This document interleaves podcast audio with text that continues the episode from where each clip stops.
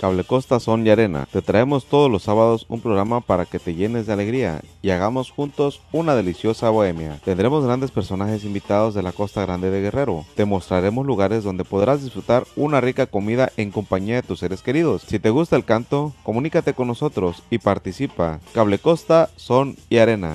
El Congreso del Estado, a través de la Comisión de Atención a Personas con Discapacidad, invita a la ciudadanía en general a participar en el histórico proceso consultivo que habrá de transformar la educación en la entidad.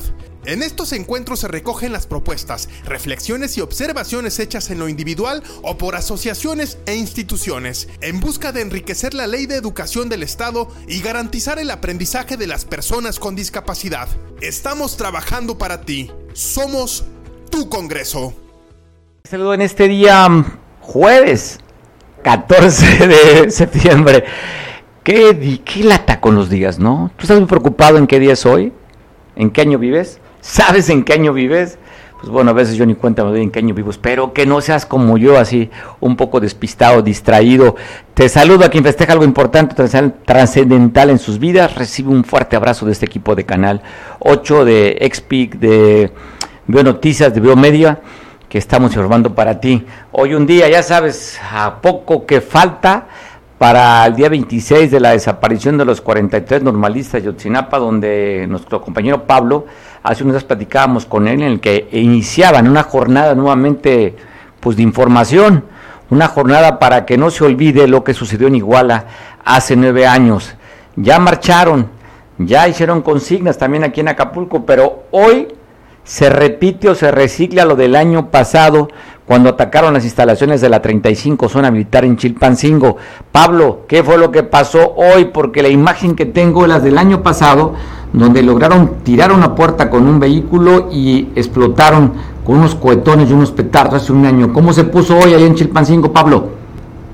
¿Qué tal, Mario? Buenas tardes. Una situación complicada se vivió a las afueras de las instalaciones de la 35 zona militar aquí en Chilpancingo, y es que dentro de la jornada de manifestaciones de los estudiantes de la normal rural de Usinapa, Raúl Isidro Burgos, acompañado por normalistas de todo el estado y de parte del país que ya empiezan a llegar a Guerrero para realizar estas manifestaciones, pues eh, tenían programado, según el calendario de manifestaciones, realizar un mitin a las afueras del Palacio de Gobierno pero de último momento los estudiantes cambiaron el lugar de manifestación y se eh, movieron hasta las instalaciones de la 35 zona militar, en donde al exterior realizaron un meeting, uh, fijaron postura, exigieron justicia por sus 43 compañeros y sobre todo dejaron en claro que la manifestación habían decidido realizarla ahí porque pues en teoría el ejército mexicano había participado en eh, la desaparición de los 43,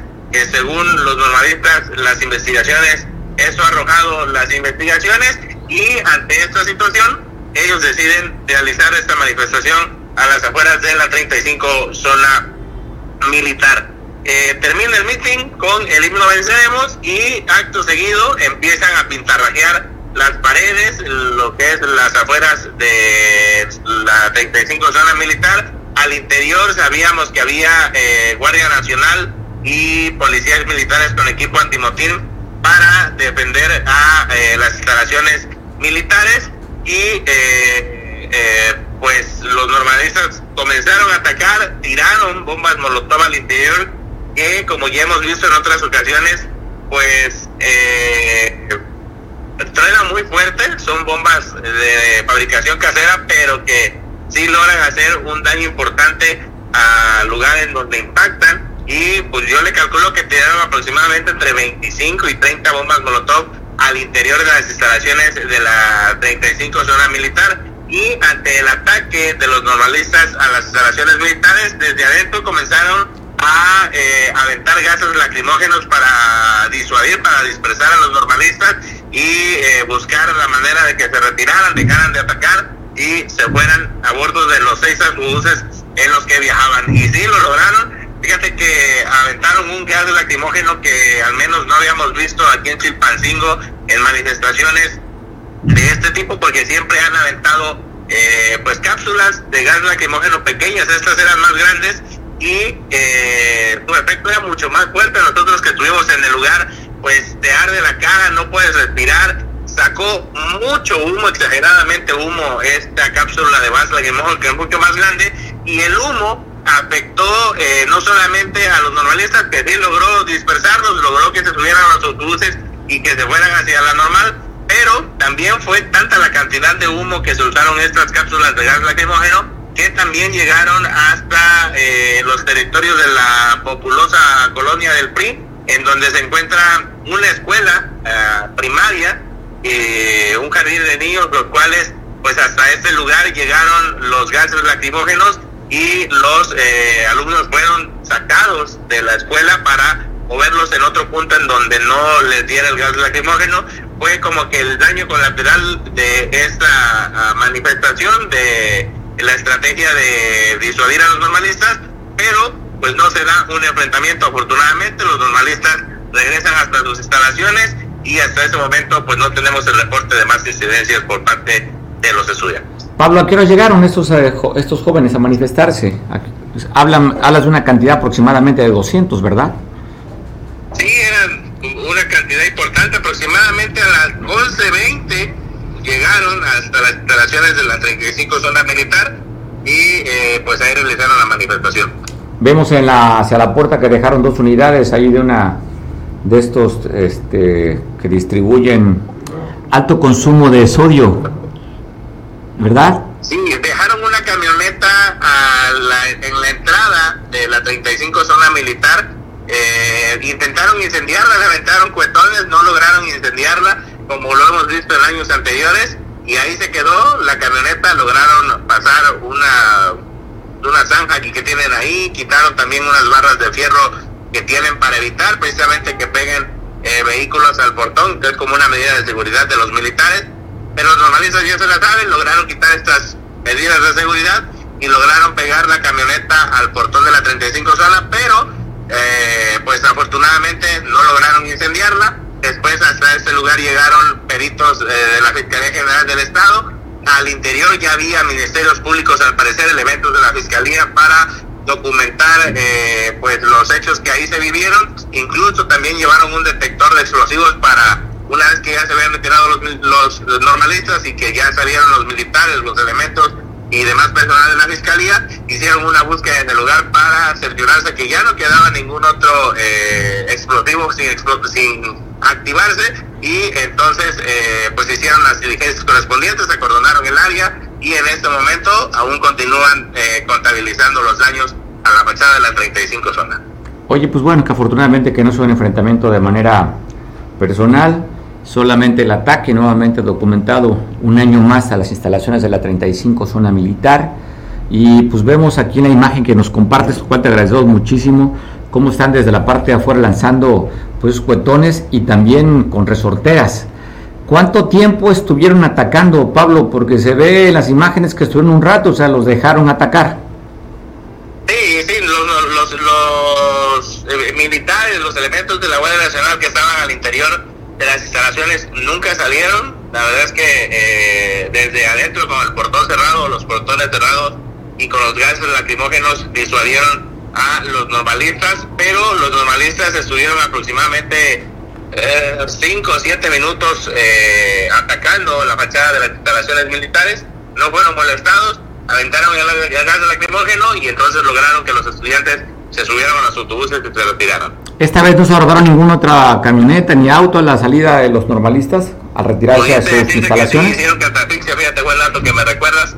A su huida se le vio eh, que llevaban una camioneta de la empresa Bonafón, una camioneta blanca, se fue con ella y entonces seguramente la van a utilizar para futuras manifestaciones. Bueno, Pablo, es parte de la jornada. Eh, ¿Sabes qué agenda traen estos estudiantes?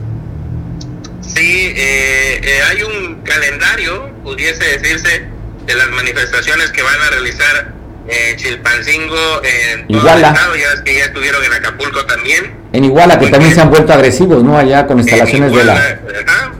Hoy que es 14, ¿va? Mañana 15. Mañana 15 tienen programado un meeting político ahí en su escuela, en la normal rural Raúl Isidro Burgos, en memoria de los 10 caídos a las 11 de la mañana. El 16, que es el sábado, van a marchar en Ciudad Judicial aquí en Chilpancingo del Caballito al Parador del Marqués en honor y dignificación por los 43 compañeros desaparecidos a las 11 de la mañana. El 17 tienen un foro contra la militarización en la normal. El 18 una ofrenda floral a los estudiantes asesinados por el Estado. Esto es en la Ciudad de México. Eh, del 20 al 22 tienen un plantón nacional en la Fiscalía General de la República. Del 23 al 25 otro plantón nacional, pero se cambian al Consejo de la Judicatura Federal. El 26 la acción global por Ayotzinapa y México a las 4 de la tarde del Ángel de la Independencia. Y el 27 una ofrenda floral en eh, Iguala, como lo hacen en todos los años. Se los mando al grupo por si lo quieren. Eh, sí, mándalo, mándalo para tener, la, para tener la agenda claro. Oye, es una nota. ¿por qué lo chequen, pero el 27 van a estar dejando flores en las estelas de luz que se construyeron en honor a los normalistas que aparecieron muertos en los hechos violentos de Iguala. Oye, Pablo, y recordamos hace un año, ¿no? También cuando fueron a atacar las instalaciones del campo militar número uno. Fue un año, ¿verdad? ¿O hace dos años eso? Bueno, hace dos años, si no me acuerdo, ¿no? A veces vaya la memoria, pero sí, ya tienen antecedentes, en nueve años, pues han logrado hacer un sinfín de manifestaciones, ¿no? Pues bueno, lo que tú comentabas y documentado también de cómo se ve que están evacuando este, este kinder, eh, qué tan lejos está de las instalaciones del, de la 35 zona militar, o sea, para saber qué tanto abarcó esta nube de humo y que afectó a esos estudiantes que estamos viendo en la imagen, cómo se están echando aire en la cara y ante la preocupación de los maestros y las madres también que se ven ahí unos momentos corriendo con sus hijos de la mano. Pues eh, una distancia de forma lineal, yo le calculo que unos 300 metros aproximadamente. Es que estas, estas cápsulas de gas lacrimógeno aventaron mucho gas. La verdad es que nosotros también nos, sorprendimos porque, insisto, no habíamos visto, eh, habíamos visto y pues conocemos, ¿no? Las manifestaciones de las cápsulas de gas lacrimógeno eran pequeñas, ahora ya las aventaron más grandes y aventaba humo eh, en gran cantidad y entonces este humo pues llegó hasta las instalaciones de al menos tres escuelas. Y también, fíjate que me están comentando que trabajadores de la Universidad Autónoma de Guerrero, sus oficinas centrales, su rectoría, como también se le conoce, también hasta este lugar llegaron la, el, el, olor del gas lacrimógeno, tenían eh, en ese momento su verbena popular por los festejos patrios y varios eh, trabajadores optaron por meterse en las oficinas para evitar este fuerte olor a gas lacrimógeno. Pues bueno, también las afectaciones, ¿no? La, la irritación, el ardor de ojos, de la piel, pues que afectan no nada más el olor, sino las consecuencias que deja este gas. Y la vez que todavía me da la frente, un poco, una parte de la cara es muy, muy fuerte eh, la afectación del gas lacrimógeno del cuerpo. Pues a la próxima tendrás que traer tu máscara también para evitar estos tipos de, afectaciones, Pablo, no nada más el casco. No solo casco, sí, no, solo el casco. La verdad es que no la vimos venir, ¿eh?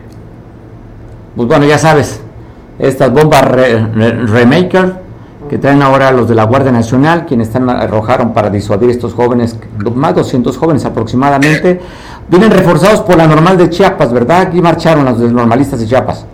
Sí, vienen más estudiantes, de, vienen normalistas de otros estados, como año con año. Eh, la Federación Nacional eh, pues viene, se manifiesta con los normalistas, se van a México y hacen eh, sus manifestaciones y entonces por eso la cantidad de, de autobuses el día de hoy en esta manifestación y pues sí, vemos un gas lacrimógeno más fuerte, pero es que también los normalistas le han aumentado el poder a las bombas Molotov que utilizan. ¿eh? Bueno, sí, ya lo hemos visto. Pablo, nada más para no dejar que el trascendido el día de ayer que habían atacado las instalaciones de la Guardia Nacional, se vio un fuerte dispositivo y entonces llamó la atención. ¿Sí se dio o no se dio? Fíjate que sí, eh, realizaron un operativo, les envío las imágenes si hay chance de todavía bajarlas o después que vayan. Eh, realizaron un dispositivo de seguridad en las instalaciones del cuartel de la Guardia Nacional porque habían recibido el reporte de artefactos explosivos a las afueras. Ante este reporte realizaron un operativo de seguridad conformado no solo por la Guardia Nacional, sino también por el Ejército Mexicano y la Policía Estatal, los cuales también con la ayuda de binomios caninos realizaron la búsqueda de estos supuestos artefactos explosivos. El reporte fue realizado por el sistema de C4, en el que informaban que sobre la carretera federal México-Acapulco en el tramo Tilpancingo-Petaquillas habían lanzado una granada de fragmentación. Minutos después de las después de más de 10 patrullas de las fuerzas de seguridad con elementos del ejército mexicano, la Guardia Nacional y la Policía Estatal llegaron para realizar la búsqueda apoyados con un binomio canino sin tener resultados. Ellos buscaron aproximadamente durante 15 minutos, Mario, fue el que se realizó este recorrido por la zona frente al cuartel de la Guardia Nacional sin localizar ningún artefacto, por lo que todo esto quedó en una falsa alarma y este hecho pues se dio luego de un fuerte operativo que se desplegó después del asesinato del delegado de la Fiscalía General de la República en Guerrero, Fernando García Fernández, y afortunadamente pues queda en una falsa alarma esta supuesta granada de fragmentación a las afueras de la, del cuartel de la Guardia Nacional al sur de Chilpancingo. Allá en la Coronel Inaloa, pues bueno, fue una falsa alarma, pero se movilizó a los elementos de la Guardia Nacional y al ejército mexicano y a este perro que tiene la lengua de fuera el calorón que hace en Chilpancingo. sí, la verdad es que acá la temperatura está fuerte, pues, yo creo que debieron haber llevado más animales, no encontraron nada. había muchos, ¿eh? De dos patas ahí, seguro. no, no me quiero meter en problemas los tengo de vecinos, pero... Yo digo, oye, digo por los periodistas, por los periodistas, no por los, este... Ah, ok, ok, no, no, también, también. son mis amigos, aunque sean unos patas, son mis amigos. Órale, Pablito, un abrazote fuerte para Chilpancingo, ya listo, ¿verdad? Con tu casolita de... ¿Cómo dices tú? Mi casolita de mezcal y mi caballito de pozole, por supuesto. Órale, Pablo, abrazo fuerte. Cuídate, Mario, buenas tardes. Hasta luego. Bueno, esta, esta asamblea de pueblos populares guerrerenses dieron el, este, la medalla post-mortem a los familiares de Lucio Cabañas y de Ranferi. Micaela, la hija de, de, del guerrillero, comandante guerrillero Lucio Cabañas, recibió este reconocimiento en Chilpancingo. Hicieron una marcha, llegaron hasta las instalaciones del Colegio de Bachilleros, donde recibió Micaela, quien por cierto es la de los derechos humanos en el estado de Guerrero, recibiría la presea a nombre de su padre. Sentimientos del pueblo, la presea que entrega. Víctor Cardona, te saludo, ¿cómo estás? Cronista de Atoyac de Álvarez y además un hombre que le ha dedicado mucho tiempo a la investigación de lo que fue la vida y obra de Lucio Cabañas. ¿Cómo estás, Víctor? Bien, Mario, estamos acá en Atoyac y ahorita aquí disfrutando del calor, claro que sí. Víctor, ¿qué, representa el recibir este reconocimiento, la presea para los... sí. Este, yo, yo creo que a lo mejor yo interpreté mal o interpretaron mal los medios, pero la presea se le entregó no, no a Ranferi, no a Lucio eh, después de muerto, se le entregó a la hija y a, las hijas, o sea, el reconocimiento es para ellas. O sea, no fue... a ver, porque la, la nota dice que entregaron la presea post-mortem. No, es, yo creo que fue una mala interpretación, porque yo lo que interpreté, yo estuve ahí, eh, participé en la marcha, acompañé a Micaela y a, Dianita, que son mis amigas, mis hermanas prácticamente, este, las estimo mucho y, es la primera vez que estoy yo en una entrega de, de, este tipo de presea. Y, bueno, lo que yo interpreté es que se le entregó a ellas, porque a pesar del dolor que han sufrido, a pesar de todo el, hostigamiento, incluso este, pues, el sufrimiento, ellas siguen en el movimiento, siguen en la lucha, siguen fomentando el trabajo político y el trabajo social que dejaron sus padres. O sea, esa es la interpretación que yo le di, porque fue para ellas, no fue este, post-mortem. Ok, este, entonces no fue, le entregan por el sufrimiento que tuvieron las hijas de Ranferi, la hija de Ranferi, Diana, y Micaela. porque sigue, y siguen en el movimiento, ellas siguen luchando, ellas no, paran, siguen todavía en, en, en el camino que les heredaron, y bueno, yo creo que eso es eh, a pesar de todo, ¿no? Porque finalmente en esta lucha, que el camino que ellos escogieron es un camino de mucho miedo, hay hostigamientos, a veces tienen que padecer cosas. Incluso, por ejemplo, el caso de, Diana, pues les mataron a su papá y a su mamá, ¿no? Y Recordamos el, evento aquel que inclusive quemaron la camioneta. Claro, y entonces el caso de, de, de Micaela, pues también perdió a su padre y también perdió a su madre, y aún así siguen en el en el movimiento. Yo eso es lo que interpreté ayer en la entrega, incluso fue un acto muy emotivo, muy emotivo, porque por ejemplo yo conocí a Ranferi, lo traté, este, fue mi amigo, puedo decir, este, y bueno, hace poco conocí a Dianita, y Dianita eh, pues anda para arriba y para abajo, eh, eh, ayudando a la gente, haciendo gestiones, yendo acá, yendo allá, entonces a mí me, es una muchachita que merece mi, mi respeto, pues realmente por que a pesar de todo siguen en, en el movimiento. Oye, Víctor, esta reivindicación, porque se habla ahí, inclusive en la luna le ponen profesor y comandante, o sea, de la guerrilla. Cuando eh, hablamos de guerrillero, hablamos de una persona subversiva que atacó a, en ese momento al gobierno.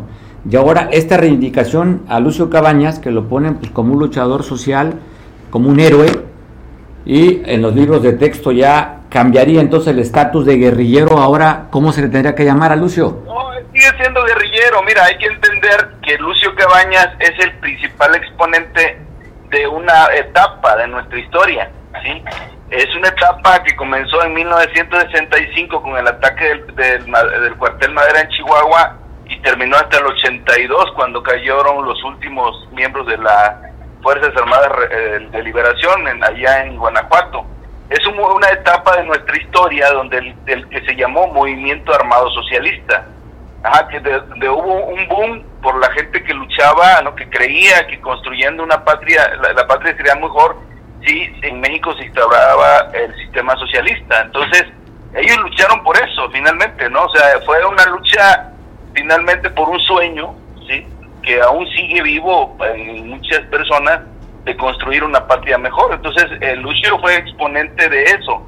Entonces, como un eh, personaje histórico, se le debe dar ese tratamiento. Entonces, por ejemplo, yo eh, no he visto la parte donde aparece en los libros de texto, pero me alegra mucho, porque yo he venido reivindicando de que en, la, en los libros de texto deben aparecer todas las etapas de nuestra historia. Incluso yo decía, hasta el movimiento cristiano tiene que aparecer en los libros de texto porque los gobiernos revolucionarios del PRI eh, expulsaron tanto a todos sus enemigos, incluyendo al movimiento cristero, por ejemplo, fue expulsado de la historia, y el movimiento armado socialista, que no puede obviarse, también había sido expulsado de la historia. El, tema es cómo lo cuentas en la historia, ¿no, Víctor? O sea, no es que lo expulses, sino cómo lo cuentes. y aquí el tema, el debate es cómo es la reivindicación, no nada más como un momento histórico, sino ya una connotación diferente a como se le consideraba un hombre insurrecto, un hombre que secuestró, un hombre que mató a militares y que ahora, pues bueno, cuentan otra historia con los propios militares ahí, que digo, no, entonces se cuenta, interesante. No se cuenta otra historia, es la misma historia, simplemente que que se defendían valores diferentes, obvio, ¿no? Entonces, por ejemplo, los valores de Lucio este, siguen siendo vigentes, como ser humano es un ser humano rescatable, o sea, su vida, su manera de ser, el trato hacia la gente, como era solidario, era un hombre íntegro, o sea, incluso como un hombre que, que defiende valores, incluso para promover valores, Lucio es un gran personaje. Y, oye, y, es el, oye, y es el emblema, el símbolo de México, ¿no? Así como el Che Guevara es a nivel internacional, y Lucio Cabañas a nivel nacional sería un hombre que, que encabeza y también que lo ven pues como parte ahora pues ya reivindicado como todo un héroe. Así es, incluso más adelante yo creo que esto va a crecer porque este Lucio por algún tiempo pues, no no y por asomo, ¿no? Incluso ahorita hay demasiados libros, se han hecho muchos libros sobre Lucio Cabañas y si se le retomó en los libros de texto, pues más adelante yo creo que eh, incluso ya hay cátedras en las universidades que se llaman Lucio Cabañas y hay, y hay trabajos que están en, este, se está abordando de manera científica, los científicos sociales están abordando el tema. Y bueno, es un tema que, que, sigue estando vigente y que va a estar vigente por mucho tiempo, ¿no? No, eso va, eso va a quedar. Oye, y preguntarte si están viendo esta reivindicación a los movimientos armados, pues qué opinión tendría entonces el gobierno de hablar del ERPI y del EPR. Bueno, es que eso también se tiene que analizar en algún tiempo. O sea, históricamente algún tiempo se tiene que analizar, ¿no? O sea, se, Incluso yo creo que algunos científicos sociales ya están analizando el fenómeno. Sí, eso se tiene que analizar porque mira, hay un detalle que a veces la gente obvia, ¿no? Eh, mientras existan pobres y ricos siempre va a haber lucha de clases, aunque la quieran tapar, o sea, la quieran llamar de otra manera. Aunque puedan, eh, digamos, decir eso ya desapareció, pero se acabó la historia. No es cierto, hay una cuestión este, de, de, lucha de clases. Por ejemplo, me ponen a mí a Dubai y, por ejemplo, unos edificios hermosos, grandísimos, y yo me pongo a, preguntar, ¿quiénes limpian los cristales de estos edificios? Entonces, claro que siempre va a haber una inconformidad de los que limpian los cristales con los dueños de los edificios, ¿no? Pues es que, es, que es, un tema muy interesante, el tema es. un tema interesante porque si no hubiera quien invirtiera en esos edificios, no hay generación de empleo, Víctor. Ve cómo está el tema del comunismo en Cuba y vemos países. entonces, si es un tema, un debate, el tema del socialismo, el comunismo, ¿no? pero siempre va a haber una, una inconformidad, obvio, que con el que se queda con la riqueza, al que está sumido en la pobreza, siempre va a haber. Entonces, no puede negarse que existe una lucha de clases pero la lucha de clases debería ser en el trabajo, Víctor, y no en el tema de voy a chicarte contigo. o sea, yo no o sea, el término de lucha de clases, creo que eso ya es, es pasado, Víctor, no creo. No, no es pasado, eso sigue presente, siempre presente, va a seguir presente. Y mientras siga presente, siempre va a existir inconformidad y siempre Pero va oye, oye, igualdad, Víctor, cualquiera, el tema es que hoy tenemos un discurso de que no debes ser aspiracionista, que debes de conformarte con un par de zapatos. a ver, es el discurso, a ver, es el discurso, a ver, 200 pesos en mi cartera es el discurso, Víctor, es el discurso Clase media no la quieren, discurso de quien fuera presidente de Morena, quien gobierna. Te voy a eh, recomendar que, leas, que, leas un libro que se llama El hombre mediocre, de José Ingenieros, para que entiendas el término, cómo plantea, por ejemplo, el presidente el término aspiracionismo. ¿Sí? Okay. O sea, porque finalmente hay ese detalle, pues, este, que hay un, hay un, hay una mala interpretación, ¿no? De, de toda esta acción de lo que es el aspiracionismo y a la gente que quiere superarse por, por este, ¿cómo se llama? Por lo derecho, pues. No está bien, no está bien que tú por tu trabajo puedas aspirar a una vida mejor, pero hemos escuchado, oye, y luego, oye, y luego habla esta maestra presentando el libro bailando en la mañanera diciendo, ay, ya lero, lero, yo saqué no sé qué, o sea, es un tema que sí mueve conciencias y en este debate y sobre todo, Víctor, la sociedad dividida, vemos cómo están creciendo el tema de la violencia, jóvenes golpeándose en Puebla, jóvenes golpeándose en Cancún, o sea, no es un tema económico ni social, hay un nivel de violencia muy alta, Víctor. No, no, el problema es el, capitalismo, el capitalismo el que provoca ahorita la destrucción del planeta, el capitalismo el que está provocando todo el problema del crimen organizado la gente quiere tener dinero a como sea, a toda costa. ¿sí? Es, es que, sálvese quien pueda, pues, y es un asunto del capitalismo.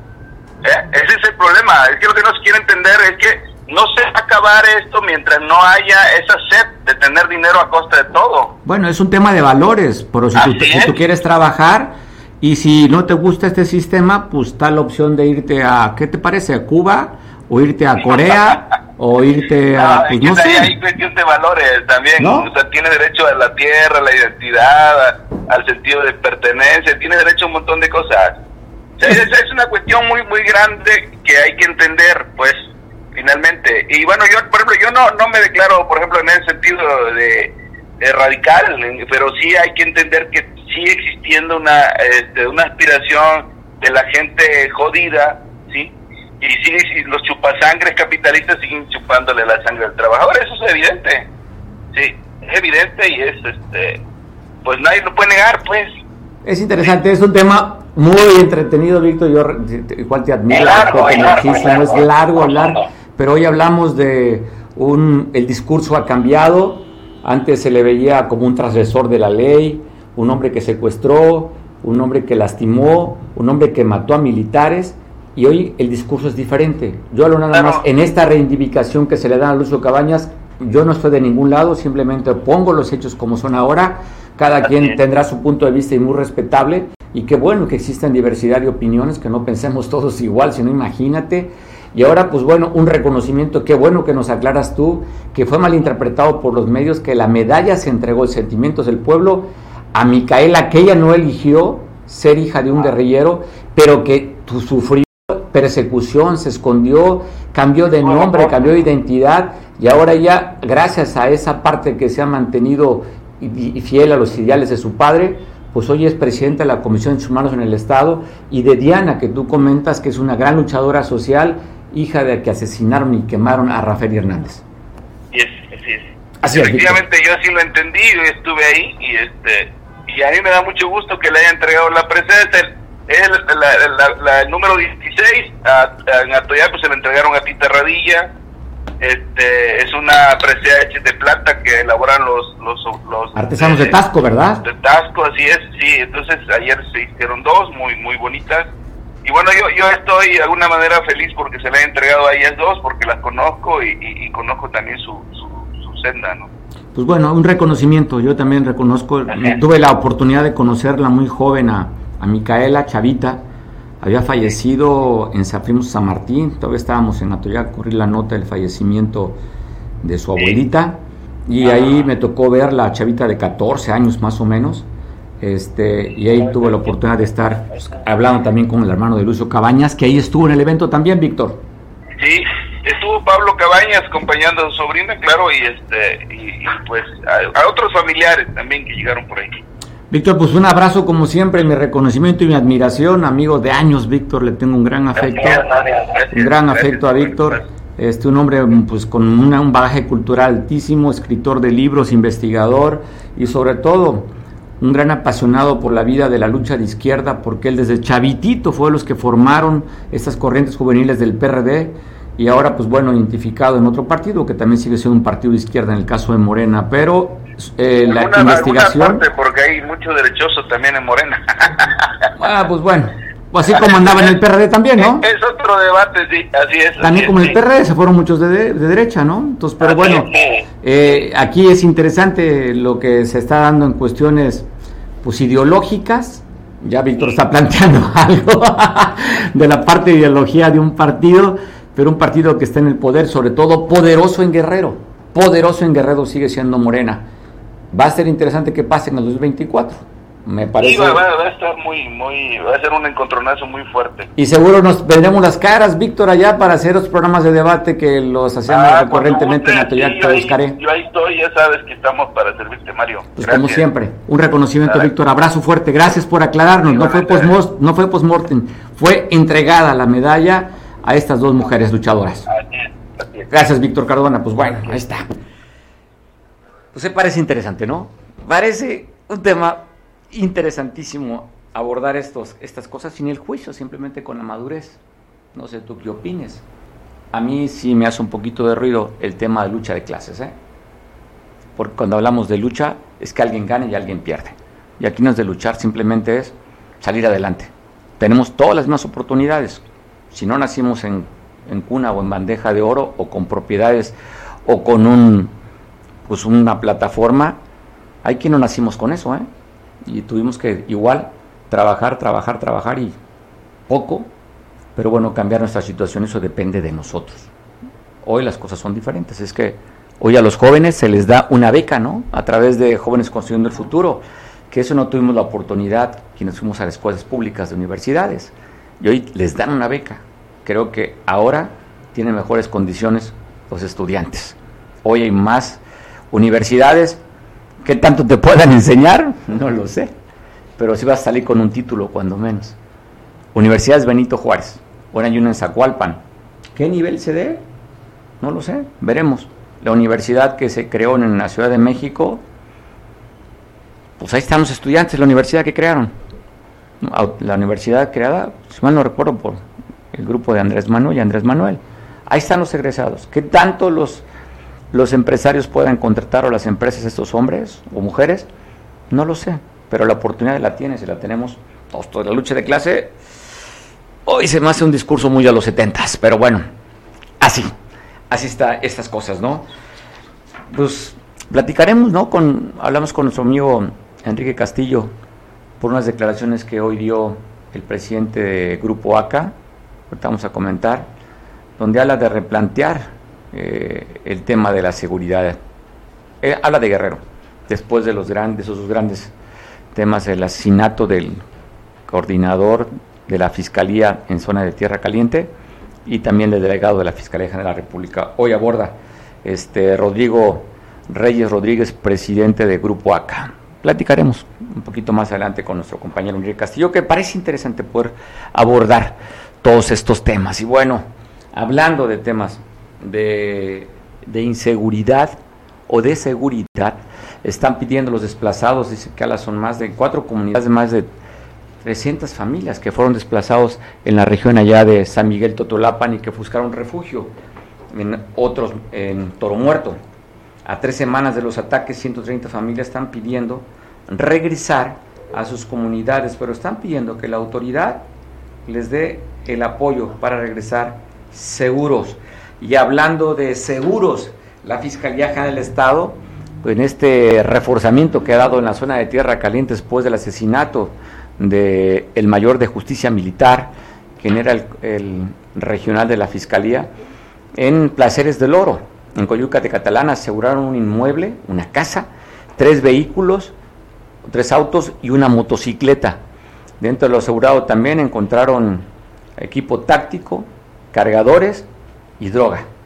Tengo la imagen de la vivienda donde está asegurada, tengo imagen también de estos tres vehículos y una motocicleta, este boletín que emite la Fiscalía, donde están reforzando esta área, la área de la, región de la Tierra Caliente. Estamos viendo la imagen, esta itálica y tres vehículos más, así como una propiedad que ahí estamos a pasar la foto de la casa, donde están asegurados, donde están elementos de la Guardia Nacional, Ejército Mexicano, Policía Estatal y la Fiscalía haciendo este operativo para asegurar. Ahí está, la imagen de la vivienda. Te saludo, Enrique Castillo, ¿cómo estás? Oye, las, las declaraciones del día de ayer en el desayuno de, Grupo ACA, donde el presidente Rodrigo Reyes Rodríguez habla y se cuestiona sobre cómo se está atacando, abordando la seguridad en el Estado. Gracias, Mario. Sí, ciertamente eh, el Grupo ACA es un grupo, una asociación, un club pues de mucha, mucha fuerza social, aquí sobre todo en Acapulco, eh, y el presidente pues podría ser Juan, Pedro, X, lo que pasa es que como es una institución, pues ahí el presidente es la voz máxima, y, en este caso el presidente hace saber que el grupo de coordinación o la mesa de orden y paz no está funcionando. Y yo creo que aquí eh, el señor está mal informado porque esta mesa de coordinación, o mesa de orden y paz, antes llamado grupo de coordinación, pues no es más que eso, es un grupo de coordinación que nace allá en 1995 como respuesta a los eventos de levantamiento zapatista y el primer grupo de coordinación que se genera es en Tuzla Gutiérrez, ciertamente con autoridades federales, locales e incluso en aquel tiempo había en, grupos de municipales de la Oye, eh, cuando habla de Tuzla Gutiérrez, Chiapas, ¿tiene que ver con el evento de cuando se levantan los zapatistas, allá comandado por, oye, por el subcomediante Marcos y por el subcomandante, el que era el obispo de San Cristóbal? Sí, eh, eh, ahí, ahí nace. Samuel Ruiz, ¿no?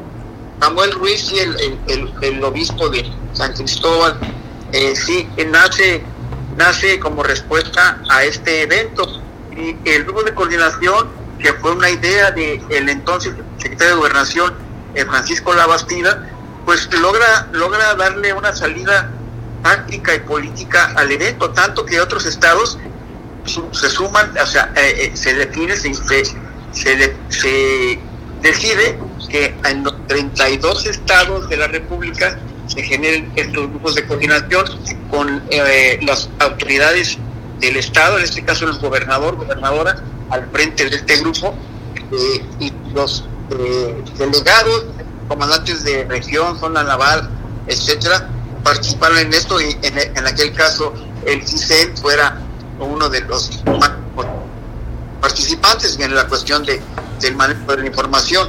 Y, y, deriva, con el gobierno actual, deriva en una mesa de orden y paz, que viene siendo más que nada un tema totalmente político, en donde las decisiones no se toman ahí, ahí únicamente se recopila información y cada autoridad, en este caso la Fiscalía General, las Fuerzas Armadas, el gobierno eh, del Estado, la Policía Estatal, tomarán sus propias decisiones. Entonces aquí el presidente de, Grupo ACA, pues le está dando una, un, le está pensando que ese grupo de coordinación tiene una acción ejecutiva y no, no es así. En ese caso sería el gobernador, gobernador aquí en Guerrero, las que tomen decisiones. Y recordarás tú, porque lo hemos comentado, que cuando fue el evento, el evento de, de Ayotzinapa hace ya nueve años, va a cumplir. Nueve años, eh, eh, eh, Ángel Aguirre, ya el gobernador, tranquilamente dice, pues yo le informé al grupo de coordinación cuando la cuestión era, bueno, ¿y usted qué hizo? ¿Qué hizo la Fiscalía del Estado? ¿Qué hizo la Procuraduría en aquel caso del Estado que órdenes dio, gobernación del Estado que órdenes dio, etcétera. Entonces digo, está equivocado en, dirigir su queja hacia esta mesa de orden y paz eh, el presidente del grupo acá, Rodrigo Reyes Rodríguez, está equivocado. Rodrigo ya está a unas meses, semanas tal vez de, ser relevado, pero digo, qué, qué bueno que hay esta gobernanza de las asociaciones civiles y la población participa, que les da voz, pero también hay que, hay que orientarlos y decirle a Rodrigo que su, su, petición de base está bien bien planteada, porque sí hay un descontrol en temas de seguridad en el estado de Guerrero, pero eh, dirigirla a una mesa de orden y paz, pues es como si le la culpa al maestro de que, mi, de que mi hijo probara eh, tal o cual materia, o sea, no es culpa del maestro en el 100%, no. algo compartido entre tal vez una mala enseñanza y un niño que no quiere estudiar. Entonces, eh, eso sí es, relevante digo, qué bueno que, Cable Costa, en tu caso con Mario Padilla, le pone atención a este tema porque sí, es válido, es válido manifestar una queja, sobre todo cuando tienes una palestra como, los, como, la que es este grupo. Pero sí también hay que, hay que nosotros los agentes de opinión hay que ayudarles y corregirlos si es necesario, como en este caso. Ok, Enrique, pues gracias por tus comentarios. Te mando un abrazo. Feliz jueves pozolero hay un dato, hay un dato más que te doy medio minuto. El día de hoy por la mañana, un, grupo de, de, de, pelafustanes que se escudan con el tema de Otinapa fueron a pararse y arrojarle bombas molotov al interior de la 35 zona militar. Hicieron ahí una manifestación y te digo que aparentemente porque no no hubo una, una no era un grupo grande de, estudiantes de Ayotzinapa, sino se bajaron de un camión con bombas molotov, arrojaron hacia adentro. Estas bombas cayeron cerca de, de algunos centros escolares de, de, del, punto cercano y afectaron eh, a, a, los menores en la cuestión de, del, del, humo, de todo esto. Entonces digo, lo quise contar porque van a venir más eventos este, este mes. Entonces, ojalá que la policía del Estado te aplique y proteja la parte exterior de estas instalaciones para evitar este tipo de, no le van a entrar, Enrique, si no le entra la Guardia Nacional.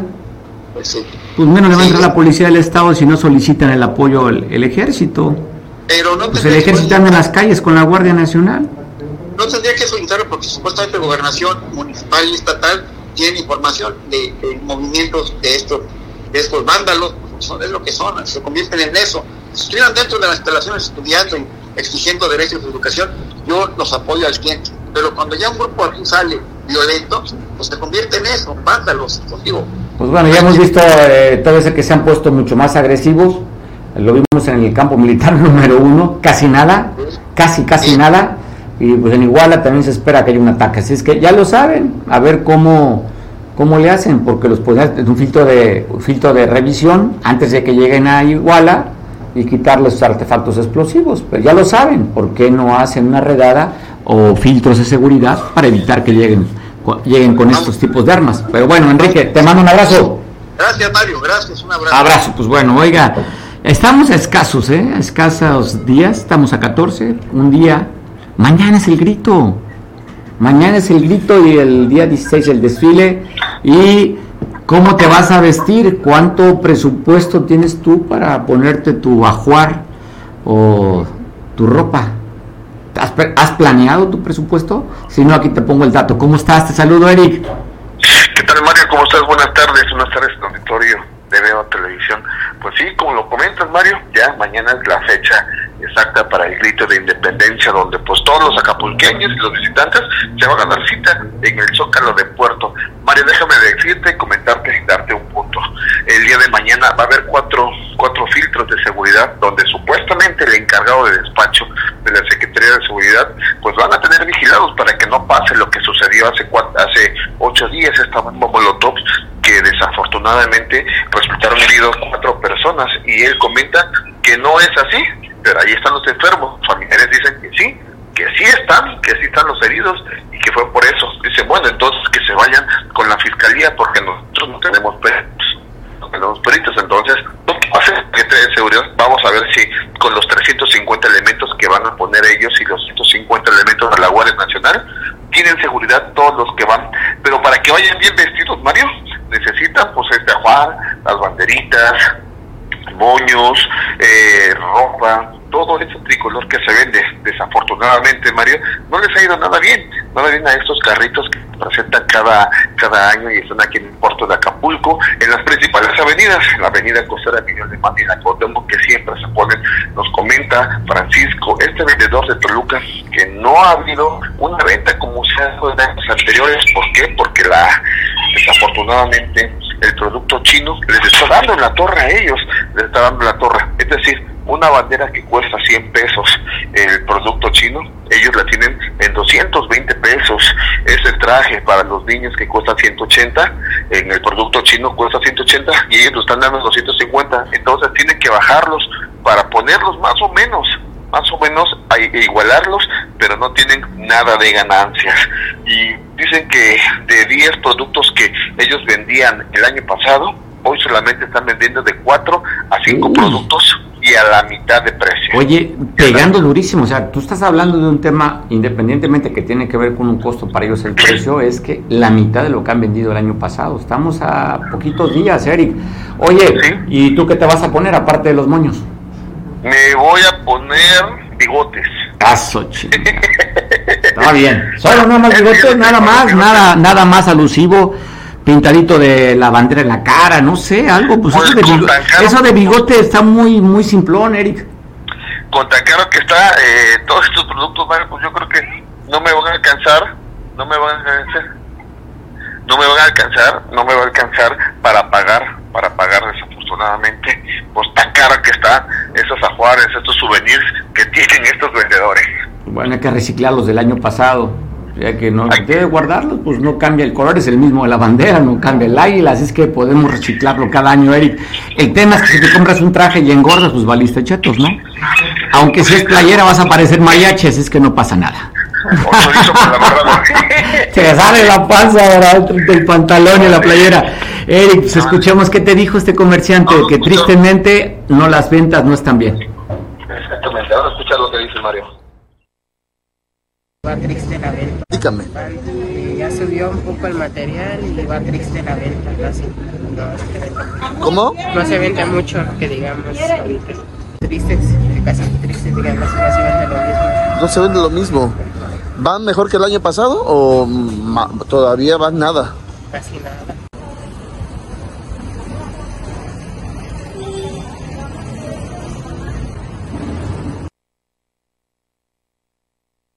Pues nos estamos riendo, ¿no? De las, lo que comentaba Eric, el encargado del despacho de la Secretaría de Seguridad Pública, aquí en Acapulco, en el que dijo, no, no, no, fue un cortocircuito.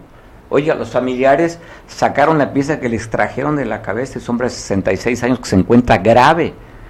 Está, eh, lo tienen intubado el señor, está grave en el hospital del quemado. Y dice, pues que levanten su queja a la fiscalía. Pero el dato es que aquí no hubo bombas Molotov bueno, no hubo un explosivo casero, que es, un explosivo casero que fue el dato. Entonces, señor encargado del despacho, si no hay un tema de que hayan arrojado un artefacto explosivo al zócalo de Acapulco hace unos días, nunca antes habían puesto filtros de revisión, o sea, nunca antes. Entonces, es un tema, si ustedes creen, debemos creerle como funcionarios, pues digan la verdad. Sí, hay un, estamos investigando, sí lanzaron un artefacto explosivo, siéntate seguros, por eso que vamos a tener todo esto, pero además nadie te cree, a ti que dices mentiras, nadie te cree. O sea, si tú crees que con eso de que tú digas una mentira, la gente va a ir sin miedo o para evitar que se luzca la alcaldesa dar el grito, la gente va como sea, hombre. Pues la gente quiere fiesta, quiere holgorio. Y así estuviera Pedro López, quien fuera, no es quien está ahí, es quien representa la institución. Porque siempre se inventan con chorizos de que hoy como nunca, nunca antes en la historia. Si eso ya nadie les cree. Y a ti, secretario encargado de despacho, pues no te creemos cuando dices mentiras. Cuando hay la evidencia, hay un familiar, hubo cuatro heridos, y entonces, pues no vi que sacaras un boletín tú. Subió uno la secretaría un tuit que bajó, Secretaría de Pública a nivel estatal. Pero, y tú pues prácticamente desaparecido. Así es que estás, pues yo no, no iba a ser tan duro, ¿ah? como chupando aire sin, sin devengarlo. Más bien diría, pues te pagamos sin que tú trabajes. Solamente hablas la boca porque alguien te mueve los hilos y tienes que repetir una mentira. Así es que va a haber 500 personas cuidando, 350 policías de la Fuerza Acapulco y 150 de la Guardia Nacional simplemente para que te sientas seguro, porque hace una semana, poco más de una semana, arrojaron un artefacto de fabricación casera, explosión, explosivo, en el Zócalo de Acapulco. Pues bueno, vamos a comentarte esto del evento. Fíjese, creo que son las cosas. Ayer estaba la gobernadora con el comandante de la 35 Zona Militar en Chilpancingo hablando de la lealtad de este evento que se dio hace 176 años, conmemorando el evento de, de los, de los niños héroes. Pregunta de examen, ¿saben los nombres de los niños héroes? A ver, Juan Escutia. ¿Eh? Juan de la Barrera, de la, no, ya le cambió, le cambió el apellido. Entonces, reprobado, tastas, pues bueno, pues este, nos acordamos, ¿no? nos acordábamos, así como cuando no llega el internet, ah, así estamos buscando en la memoria. Pues bueno, le decía, se estuvo la gobernadora con el comandante de la 35 Zona Militar, estuvo el comandante de la décima región naval militar, también estuvo el presidente de justicia del Estado y estuvo la presidenta de la Junta de Acción Política en un evento allá en Chilpancingo. Así lo vivieron, recordando esta gesta histórica. Demostró que no hay amor más grande el que se tiene por nuestra patria. No hay dificultad que doblegue la convicción de defenderla. Los cadetes Agustín Melgar, Fernando Montes de Oca, Francisco Márquez, Juan de la Barrera, Juan Escutia y Vicente Suárez serán siempre recordados por la gesta desinteresada y de profundo compromiso y amor por México.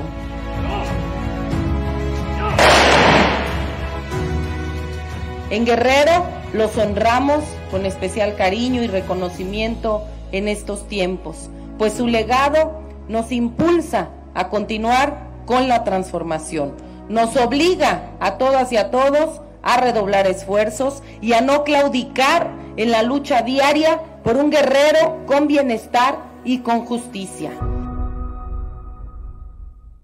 Un grupo de jóvenes demostró Seguimos aquí haciendo el examen. Le preguntaba a mi productor, a ver, dices que si te sabes los, nombres. Ya vimos que no. Bueno, para que te, para que te ponga un 10 en el examen, yo tipo maestro, deja poner los silentes para que vea como maestro. ¿Quién fue el niño héroe que se aventó con la bandera? A ver. ¿Eh? Googlealo, pues, cuando menos. Eh, quiten la computadora, no se vale. ¿eh? Haces examen y sin computadora para que puedas sacar. ¿Quién fue? ¿Quién se arrojó en la bandera?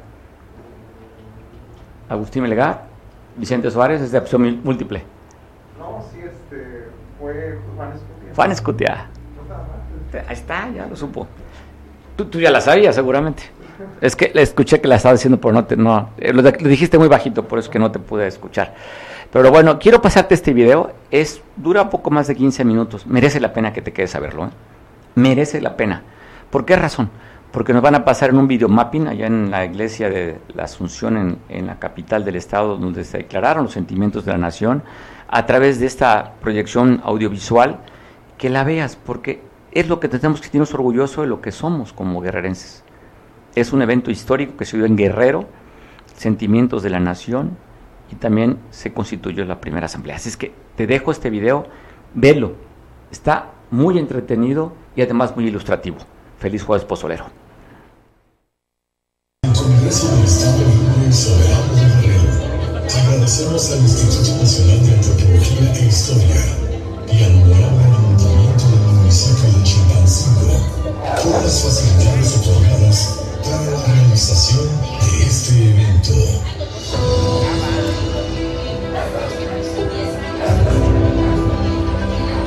Esta es una producción con la dirección del cineasta Arturo Sánchez del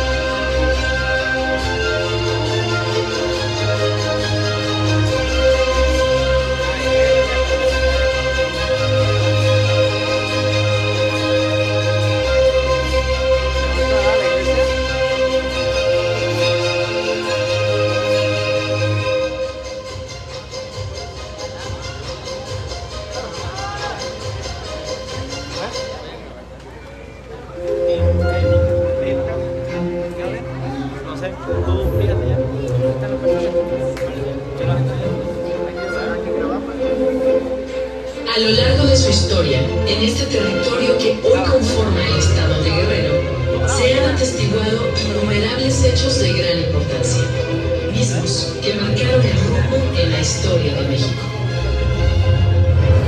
Desde la ocupación por la fuerza del Imperio Azteca por parte de los conquistadores españoles, que provocaron una destrucción sistemática de la cultura local, y la catástrofe demográfica causada por el exterminio de cientos de miles de indígenas, por enfermedades, maltrato y abusos indiscriminados, nuestro pueblo sufrió.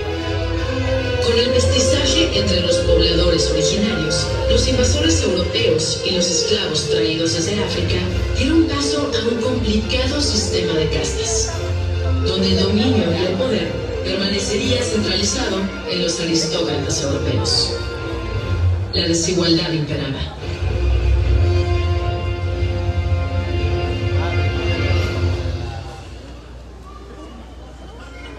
Por tres largos siglos, el descontento entre los nacidos en la Nueva España dio paso a aspiraciones de independencia. El pensamiento ilustrado, originado en Francia e Inglaterra en el siglo XVIII por las ideas de Voltaire, Rousseau y Montesquieu, influyeron en los criollos ante el absolutismo monárquico. Los deseos de soberanía popular se fortalecieron.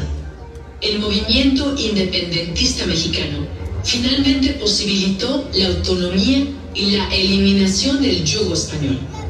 La lucha por ideales libertarios se prolongó por 11 años. Durante este movimiento hubo un hecho que marcaría el rumbo en la historia de nuestro país. Y fue justamente en este monumento, la Catedral de Santa María de la Asunción, donde se instaló el Congreso de Chilpancingo, mejor conocido como el primer Congreso de Anáhuac.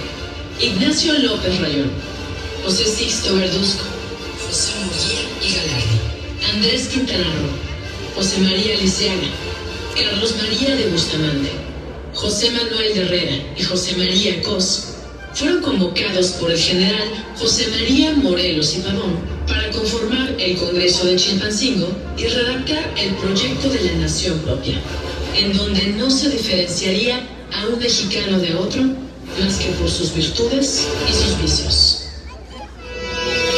La promulgación del discurso de apertura del Congreso de Anáhuac fue realizada el 13 de septiembre de 1813. Los sentimientos de la nación, conformado por un documento inédito e influenciado directamente por los ideales de libertad, igualdad y fraternidad emanados de la Revolución Francesa. Documento reunió en 23 puntos la esencia de la lucha por la independencia. Estipuló la libertad de América Septentrional la disolución de un gobierno central en una autoridad representativa y su distribución en tres poderes, legislativo, ejecutivo y judicial, sentando las bases para la redacción de la primera constitución del México independiente, firmada en Apatzingán. Es necesario destacar que el general José María Morelos y Pavón, en los artículos primero, quinto y décimo cuarto, expresó que América debía ser libre e independiente de España o de cualquier otra nación y de los gobiernos monárquicos, siendo sustituido por una soberanía que emanará del pueblo, de modo que para dictar una ley se tuviera que discutir en el Congreso y se decidiera por pluralidad de votos. En los artículos decimotercero, decimoquinto y decimoctavo se atendieron a las necesidades puramente humanas que fueron medulares para que por primera vez se reconocieran a todos por igual ante las leyes generales, se aboliera la esclavitud sin distinción de castas y no se volviera a permitir la tortura.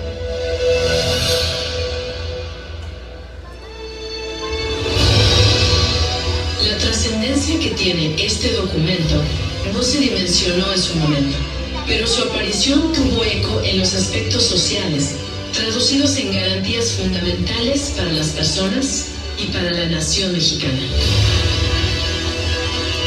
Por todo lo anterior, es justo afirmar que los sentimientos de la nación Es el documento que acuñó con letras de oro la conciencia colectiva de un pueblo con ansias de igualdad, justicia autonomía.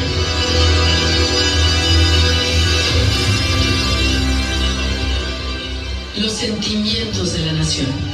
Una huella imborrable en la historia de Chilpancingo. Una aportación de los hombres que lucharon por la libertad de los mexicanos a costa de sus propias vidas.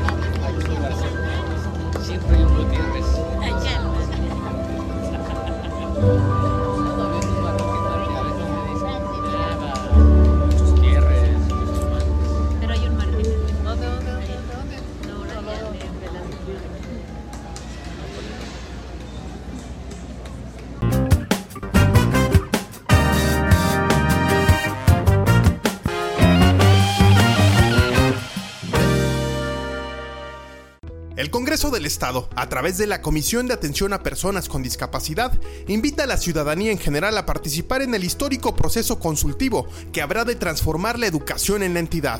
En estos encuentros se recogen las propuestas, reflexiones y observaciones hechas en lo individual o por asociaciones e instituciones, en busca de enriquecer la ley de educación del Estado y garantizar el aprendizaje de las personas con discapacidad. Estamos trabajando para ti. Somos tu Congreso.